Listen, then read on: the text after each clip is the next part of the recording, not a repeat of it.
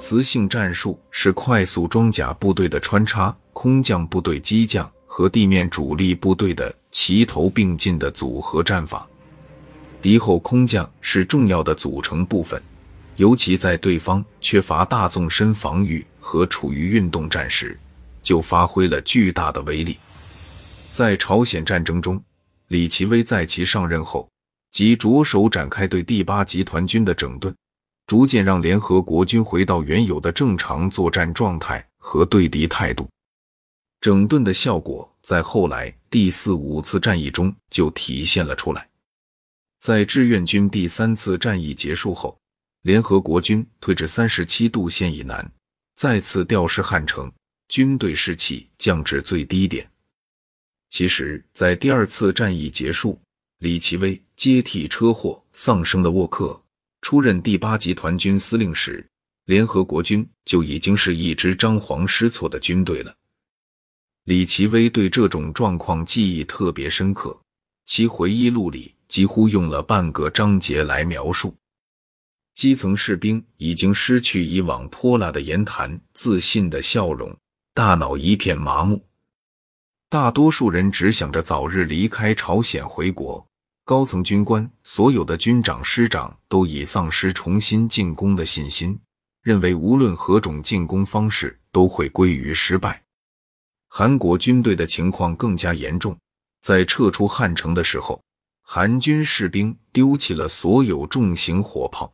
甚至步枪，乘着各式各样的车辆，毫无秩序的溃退。他们只有一个念头：离中国军队越远越好。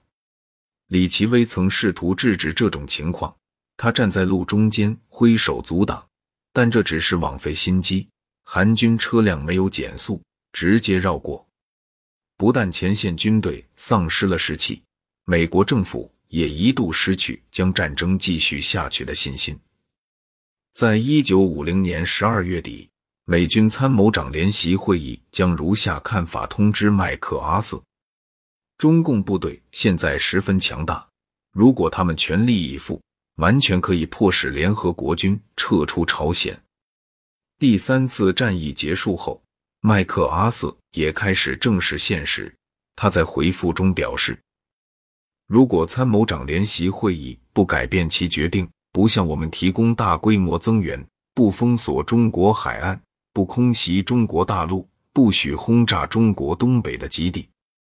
不放国民党军队出笼，则在没有极其重大的政治原因的情况下，我们的部队应以作战情况允许的速度尽快撤离朝鲜。在这种情况下，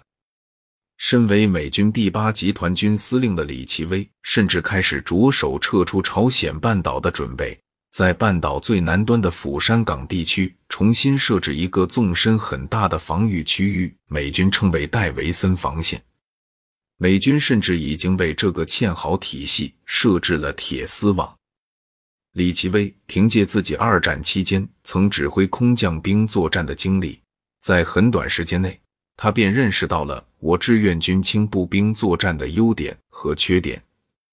第三次战役结束刚刚一个礼拜，李奇微就利用水源和利川之间的宽大正面。命令部队向北开始了侦查和搜索，为全线反攻做准备。李奇微命令部队向北开始侦查和搜索，目的是发现志愿军真正的防御线，保持与志愿军的接触，为发起全线反攻做好准备。李奇微将自己制定的这次军事行动命名为“猎犬行动”，意思是让部队像猎狗一样向北搜寻志愿军。并大胆进行接触，把因连续作战而十分疲劳且后勤供应困难重重的志愿军死死地缠住，然后发起致命一击。